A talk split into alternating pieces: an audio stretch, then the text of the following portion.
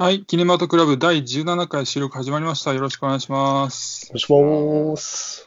はい、このキネマトクラブという番組は、一本映画を決めて、それをメンバーで見て、その映画についてネタバレありで感想を話していくという番組になっています。はい、それで今喋っているのが、えー伊藤沙莉さん出演作で印象的な作品が、全裸監督の頭脳少年と言います。よろしくお願いします。お願いします。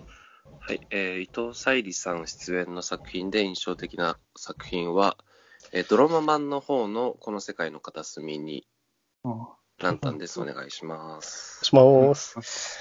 えー伊藤沙莉さん出演作品、印象的なのは、うん、幕が上がるです。すごい声だなと思って印象に残りました。お願い、サネです。お願いします。はい、お願いし。ますはい、えーなんでね、伊藤沙莉さんの話をしているかというと、えー今回は去年11月に公開され、えー今月ネットフリックスなどで配信が始まった伊藤沙莉さん主演の、えータイトル拒絶について語っていこうと思います。はいはい、じゃあまずあらすじを言ってきます。映画 .com からです。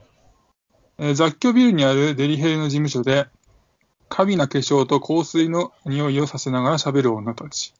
デリヘル嬢たちの、えー世話係をする加納は様々な文句を突きつけてくる彼女たちへの対応に右往左往している。やがて店で一番人気の真昼が仕事を終えて戻ってくる。何があっても楽しそうに笑う彼女がいると部屋の空気は一変する。ある日、モデルのような体型の若い女が入店したことをきっかけに、店内での人間関係やそれぞれの人生背景が崩れ始める。という、えーお話になっています。それで監督が、山田香奈さんという方で、レコード会社のプロモーターを経て、2010年に、劇団ロジックを旗揚げ、2013年初演の、舞台、タイトル拒絶を、え自らのメガホンで映画化したということになっています。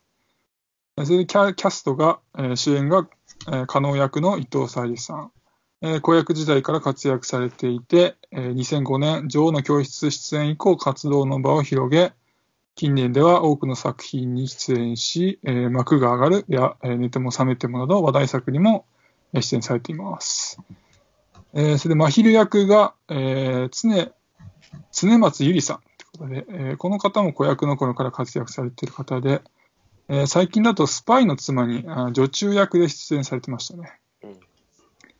うんあと、敦子役が、えー、あの、ヒミアノールでね、可愛い彼女役だった、えー、薩川あゆみさんですね。うんで、デリヘルの店長山下役が、えーあのテレビ番組のあのフリースタイルダンジョンで、あのラスボスっていうこと形で出演されてたあのラッパーのハンニャさんですね。はい。はい。で、まあ、今作、あの、群像劇なんで、他にもたくさん、あの、重要な、ね、出演者いるんですけど、ちょっとキリがないんで割愛させていただきます。はいで、じゃあね、早速感想から語っていこうかと思うんですが、え今回も、あの、サハルさんからありがたいことに感想の DM いただいたので、はいそれを先に、はい、先にます。えー読んでから、読ませていただいてから僕らの感想を言っていこうかと思います。はい、えっと、えータイトル拒絶の感想を募集されていたので読みさせていただきます。ちなみに劇場ではなくネットフリックスで鑑賞しました。個人的には、えー鑑賞中は目も耳も胸も痛くなる映画で、演者もみんな良くて、えー特にハンニャ演じるデリヘル店長のクズ野郎っぽさが最高でした。私は恥ずかしながら、本作の舞台になっている派遣型風俗店を利用することがあり、以前デリヘル城に本作にあるような、女の子と店長、かっこスタッフができていることってあるの？と冗談半分で聞いたことがあるのですが、誰に聞いてもほぼ100%ない、絶対嫌だ、もし向こうから求められたら飛ぶととの答えだったので、あのシーンはほぼフィクションと思いました。えあと私が本作を見て一番胸が痛くなったのは、中盤で登場する弥生を見たシーンです。え非常に見た目が、あの、あ、すみません。ここからちょっと不正字になってる部分があるんですけど、えーあの、別にあれ、サラさん不正にしなくても大丈夫ですよ。え普通に書いてもらってね。えー非常に見た目が丸々で、多分これブスですね。ブスで、なおかつ、えー言動や性格を見るに、軽度の〇〇を、多分これ発達障害かな。あ、あ違う、知的障害かな。知的障害かな。知的障害を抱えていると思われる、えー本人は無自覚も客からすれば地雷状と言われる彼女を見て、えーとても失礼で、えー不適切な表現でありますが、めちゃくちゃ気の毒に見えてしまい、映像が見られなくなりました。私は弥生のようなジョーと会ったことはないものの、ジョーから聞いた話だと、えー付属店あるあるで、えーたまに弥生のような様子のおかしいジョーはいるとのこと。そして彼女に対して、えー劇中では主人公を含め誰一人優しくないので、見ていてめちゃくちゃ辛かったです。不満点というか、物足りないと思ったところを挙げると、えーデリヘル・クレイジーバニーを利用する客側の視点も欲しかった印象です。冒頭の、えー、加納が接客するシーンで、えーデリヘルの客イコールこんな感じと簡単に済ませてるみたいで物足りない。えーでも、デリヘルの客って大抵は気持ち悪いですからね。かっこ自分も含めて。という、えー内容でした。はいえーじゃあ、あの二人、お二人はこの感想に対して何かありますか？そうですね、あのデリヘル城と、えっと店長ができることはないというか、まあ、フィクションだろうっていう話でしたけど、うん。あの 僕、大学入ってすぐ、あの熟女キャバクラのボーイのアルバイトを始めたんですけど、貴重な経験ですね。そう。その時はあの店長じゃないんですけど、うん。従業員が僕含め3人いて、店長ともう一人いた方の従業員がお店の人とできて飛んでったってことがえ、二一回だけ人して飛ぶんですか？二人してそ飛ぶえいや、えっ、とね、そのボーイ、もう一人のボーイの人だけがいなくなりました。ああ、ジョーは残ったんですね。ジョーは残ってたと思いますね。へえ中にはあるうんだからまあ、中にはあるあるって、まあ、デリヘルの方は知らないですけど、はい。うんはいはいはい。僕はデリヘルの友達二人ぐらいいるんですけど、元、元、大学時代やってああ、たっていうなるほどね。まあなんか、これ見てちょっと誇張、誇張してるというか、なんか、こんなもんだろうなって思って作ったのはちょっと透けて見える感じは気になりましたね。うんうん映像作品としての、まあ、娯楽性というかを求めてるところが見えたということですね。うんそうっす。あと、ハニャの演技はやっぱ良かったっすね。あの、最低な感じが。うんうん。うん。はい。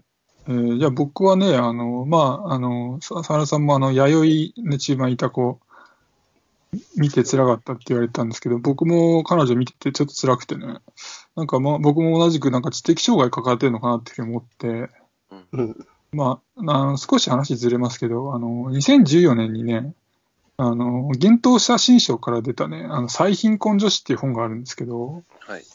それによるとね、あの、やっぱセックスワーカーにはね、知的障害抱えた人が多く働いてるらしくてね、うんうん。まあ、取材されてた本なんですけど、で、なんか特にこのハードなプレイを要求されてるところにいるらしくて、うん。まあ、うん例えば、この AV とかで言えば、こう、ハードなジャンルをこなす女優ほど、うん。こう、知的障害を抱えてる人の割合が多くなるらしいっていうのを、うん。こう、実際にこう、女優をスカウトする人の立場の人のインタビューを交えてなんか書いてたんですけど、えで、まあなんか今回ね、そういう状況を、まあ映像として見せられた気がしたんで、なんかちょっと心にちょっとずしっとくるものありましたーね。うん。で、あとなんだろうな、あの、客側の視点も欲しかったって書かれてたんですけど、あまあ僕的にはなんだろう、今作って割とこうセックスワーカーを中心としたこう生産業で働く人たちの話なんでうん、まあ客がなんかやたら出てくると、ちょっと話がなんかブレそうな気もしたんで、まあうん客側の視点はなくてもよかったかなっていうふうに思いました。うんはい。あとはどうですか？まあ、弥生は、なんか、真昼が年を取って、なんかおかしくなったら、あんな感じになっちゃうのかなってちょっと。思いました。うん本当にそこ描いてるのかちょっとわかんないですけど、うん。一瞬よぎりましたね、そういうのう。んなるほどね。あと、大丈夫ですか？はい。はい。じゃあ、ありがとうございました、サハルさん。またはい、ありねがとう、ございました。機会が、機会があったらよろしくお願いします。はい、お願いします。はい、じゃあ僕らの感想を話していこうかと思うんですが、お二人はタイトル拒絶いかがでしたでしょうか？うーんと、なんだろうな。なんか、ちょっと、まあ、言葉を、ちょっとどう、どう、こう、紡いでいけばいいか、ちょっとうんわからないですけど、なんか、まあど、うん、どうでもいい作品だったかなっておおなるほど。はい。思いますかね。まあ、その、デリエル城の待機場所を舞台にね、まあ、ワンシチュエーションではないにしても、まあ、それに近いようなうん。あ映画で、まあ、会話劇が中心だったと思うんですけど、であるなら、その、会話に、こう、ユーモアだったり、なんかこう、デリヘル城としての、こう、示唆に富んだような会話をしてほしかったかなっていうふうな気がして、うんだからその会話劇としてもやっぱり面白くなかった。うんかなっていうふうに思いますし、あと、うん、まあ、この作品がそれを描こうとしていたのかはわからないですけど、うん。その、やむなく、こう、セックスワーカーをやってる人たちの悲惨さだったりだとか、うん。あとまあ、生産業のまあ大変さうんみたいなものがあんまりなんかこう、うん、うまく描けてない気がして、うんなんかただ風俗で働いてる人たちがこう待機部屋でなんか言いたいことを言い合ってるだけのように感じましたかね。うん。うん、そのた風俗の大変さが伝わってこないっていうのは、そのまあ、割とこう後半にかけて特にですけど、あの人が壊れていくじゃないですか。うーんそそこからはなんか、なんか感僕はそれ、じ味わえないですか？なんかそれが別に、なんだろうな、その、セックスワーカーだからとか、生産業に勤めてるから、そうであるっていうふうには見えなくて、うん。そもそもこう、なんだろうな、そういう人たちがたまたま集まったっていうようにしか見えなくて、たとまあ、その敦子にしても、うん。えーさいあの途中から登場した理由にしても、うん。それから、えっと、真昼にしてもそうですね、真昼も、まあ、きっと家庭環境が、えーうん。まあ、幼い頃からこう悪い悪悪かったということだと思うんですけど、うんだから別に、たまたまその舞台が、うん、デリヘル、デリヘルの待機場所っていうだけだった気がしたので、うん。うん、なんか、それで言うと、こう、あの、同じくデリヘル城を、についてこう描いたドラマで、フルーツ宅配便っていうのがあるんですけど、うん。あのー、1話完結型で30分のドラマなんですけど、なんかそっちの方が、こう、まあ、作品全体としては緩い雰囲気なんだけども、まあ、重いテーマを描いてたような気がして、うん。うんうんなんかこっちはあんまり、うん、うまくいってないなっていう気がしましたかね。うんはい。僕は、なんか、一番好きな雰囲気の映画なんで、普通に楽しめたんですけど、うん。まあ、良かった点といまいちな点それぞれあって、うん。まあ、先にいまいちな点を言っちゃうと、うんさっきも言ったんですけど、デリヘル城ってこんなもんだろうって作ったのが透けて見える感じがしたところですね。うん。なんか全体的な脚本はいいなと思ったんですけど、うん。ちょっとなんか意志が入りすぎてリアルじゃないなっていうポイント、ポイントがありました。うん。で、良かったと思ったのは演技で、うん。まあ、伊藤沙莉をはじめとして、なんか味がある役者が揃ってて、うん確かにね。特に常松ゆりって役者を僕初めて認識したんですけど。なんか明るさの中に垣間見える闇みたいな演技がうまかったなって思いました。うんあと男性陣の性格の悪さもしっかり出せててよかったかなってうん思って、なんか舞台原作の弱点のスケールの小ささみたいなのは気にせず見れましたね。うん。あと、物語で共感できる部分で、うん。なんかみんな誰かを見下して自分を保ってるんですけど、あ僕もなんか最近ガールズチャンネルを開いて、アイドルの悪口が、はい、いっぱい書かれてるのを見るんですけど、あうん。なんかこんなにも世の中に性格が悪い人いっぱいいるんだと思って、情緒を保ってるので、なんかそういう性格が悪い点でめっちゃ共感できました ね。でもまあなんか基本みんな報われないので、うんこういう作品見慣れてない人は辛いと思いますね。うん僕ちょっとまは慣れててまだ生ぬるいなって思うぐらいなんで、あ楽しく見れました。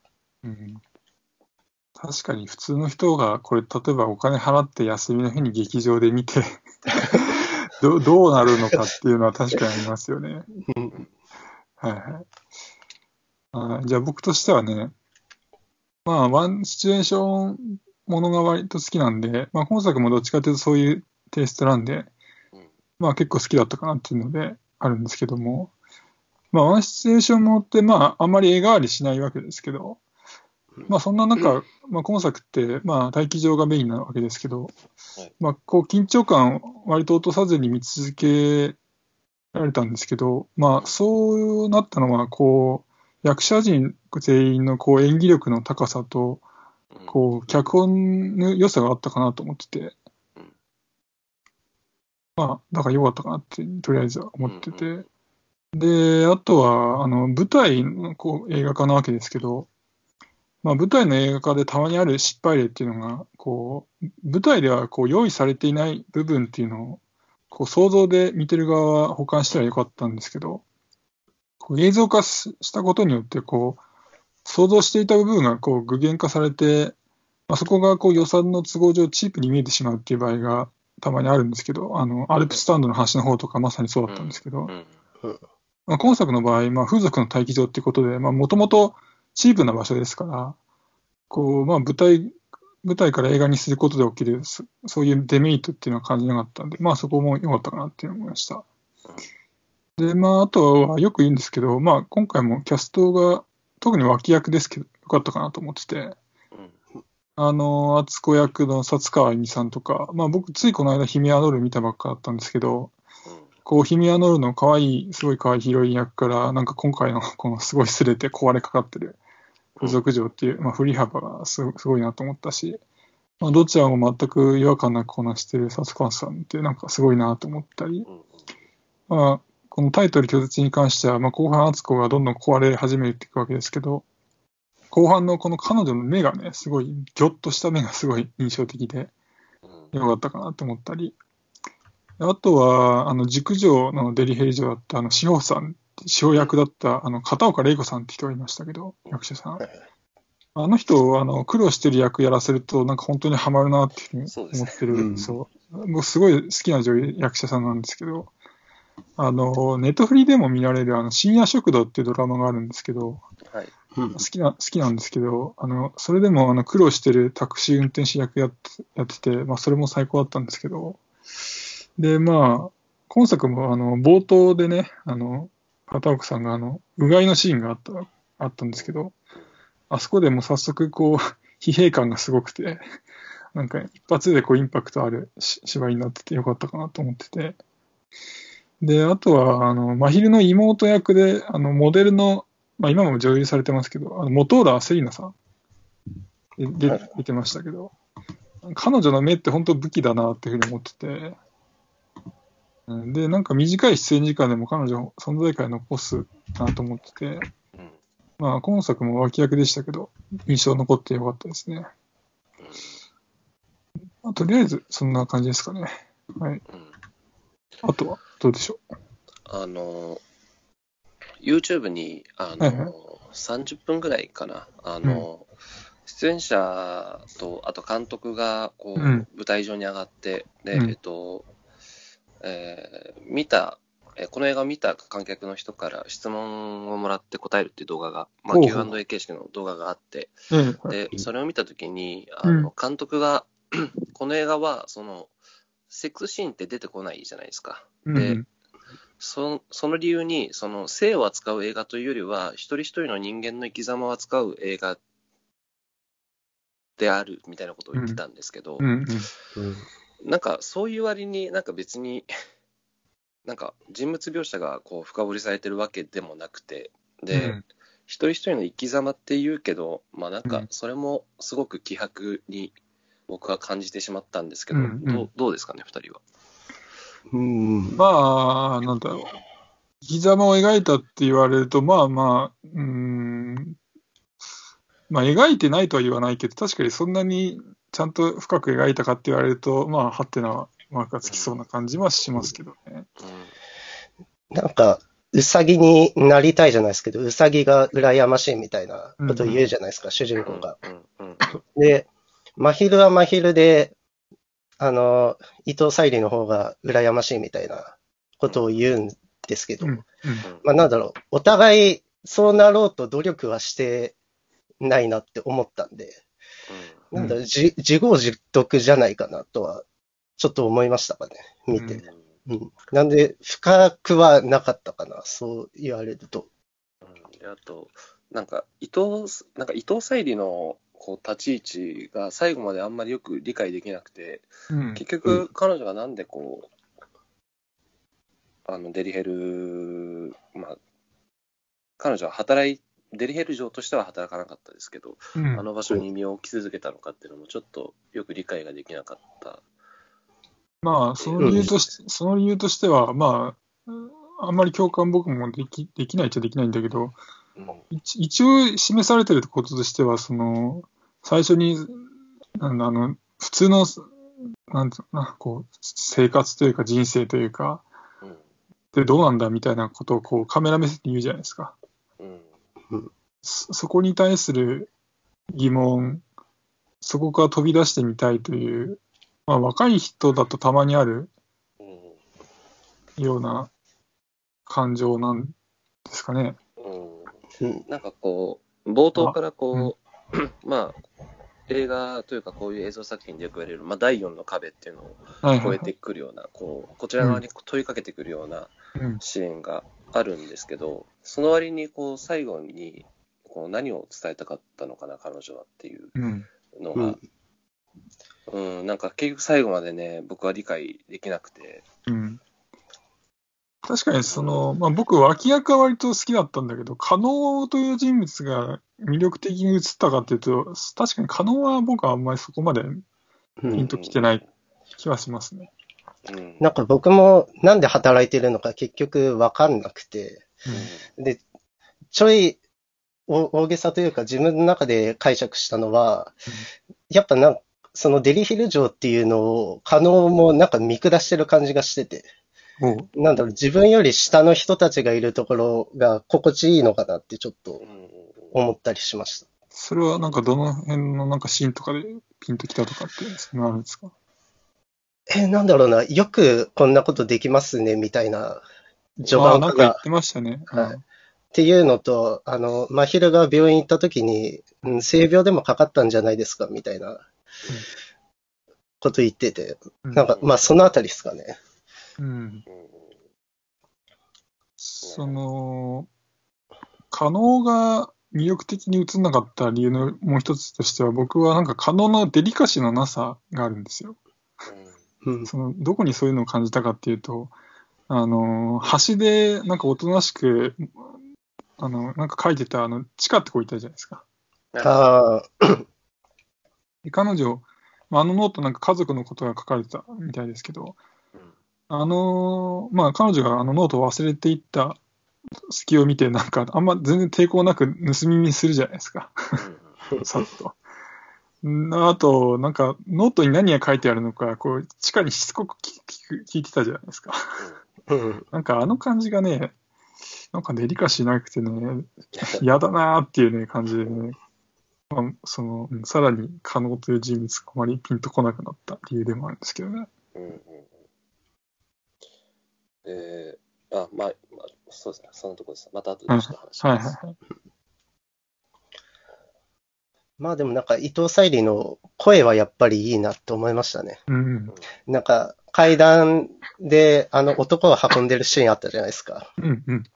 あそことかで、ああ、もうって言うんですけど、それがめちゃくちゃリアルで、うんあやっぱ声に恵まれてるな、この人はって思いましたね。うんうん。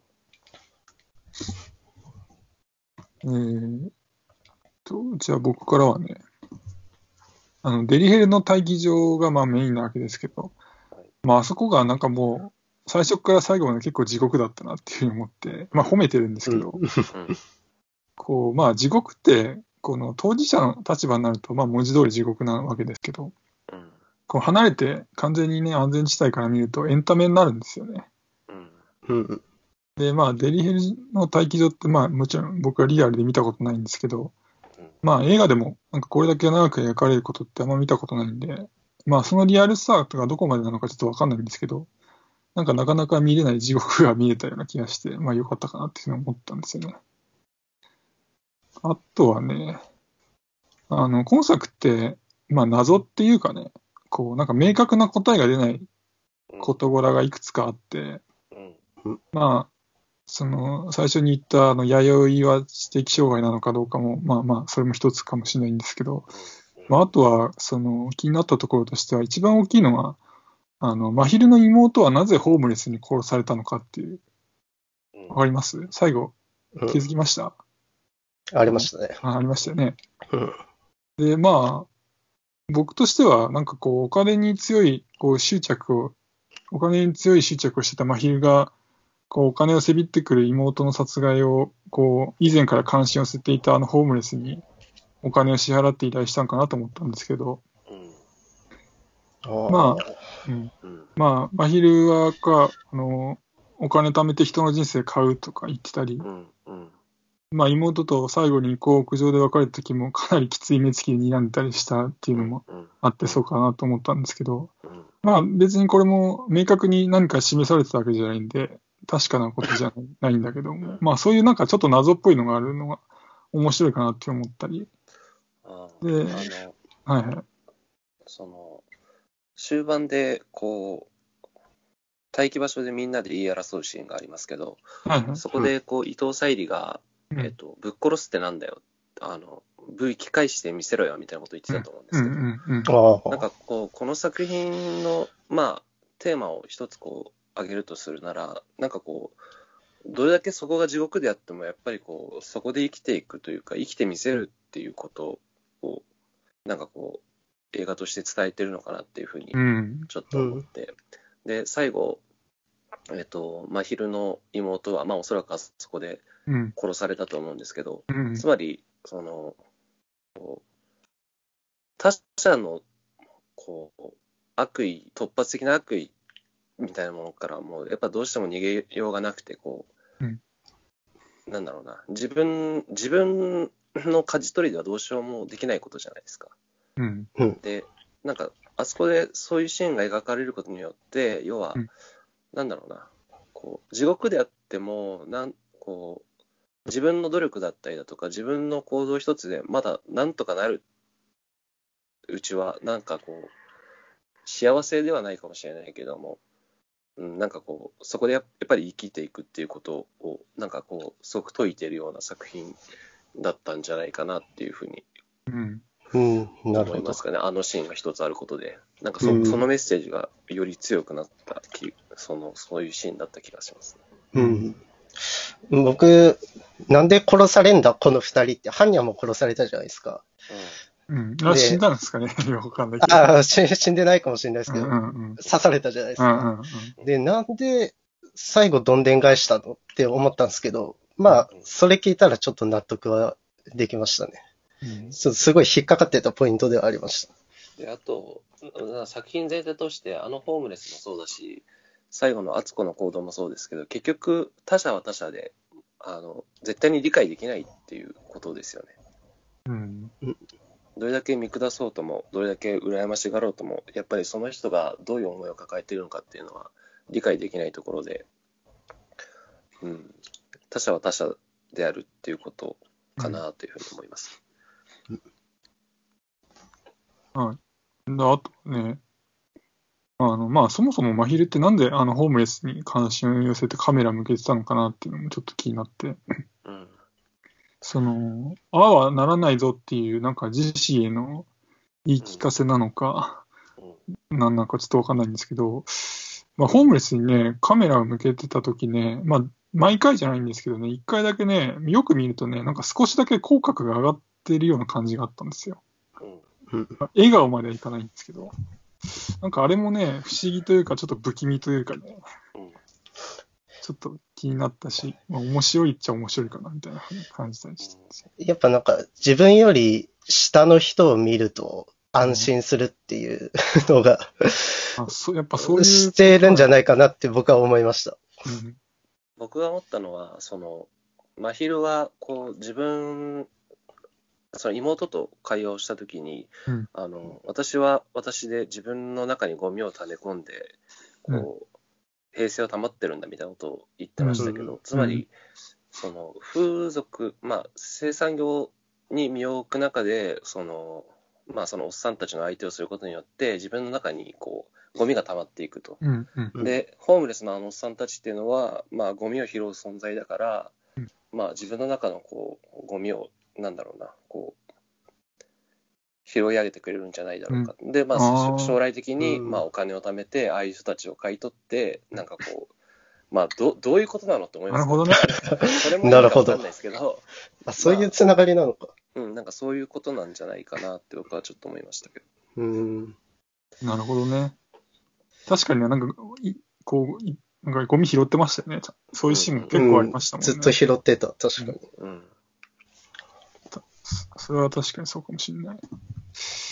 あとはね、なんかあの、加納が最後に号泣してましたけど、あれはなんで泣いたのかっていうのが、いまいち僕の中ではっきりしてなくて、その、なんか数少ない、こう、まともに見えた萩尾って人がそうじゃなかったからなのか、なんかそれとも彼のことが少し、こう、好意を持ってたのか、何なのか、ちょっとわかんなかったんですけど、僕はあれも完全に好きだった、あ、好きだったんだ。うん、だと思いますね。結局なんだろう、女として見られてないあ、そこか。っていうのを表現したかったんじゃないかなと思いました。うんうん。なんだろう、あの、えっと、伊藤さん、なんで、したっけ？伊藤沙莉の名前何でしたっけ？可能です。あ、そう、加納ですね。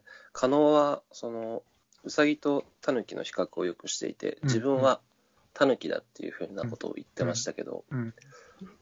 で、えっと、まあ、他のデリヘル嬢たちは、まあ、きっと、え加納の中ではうさぎだったんだと僕は思うんですけど、うん。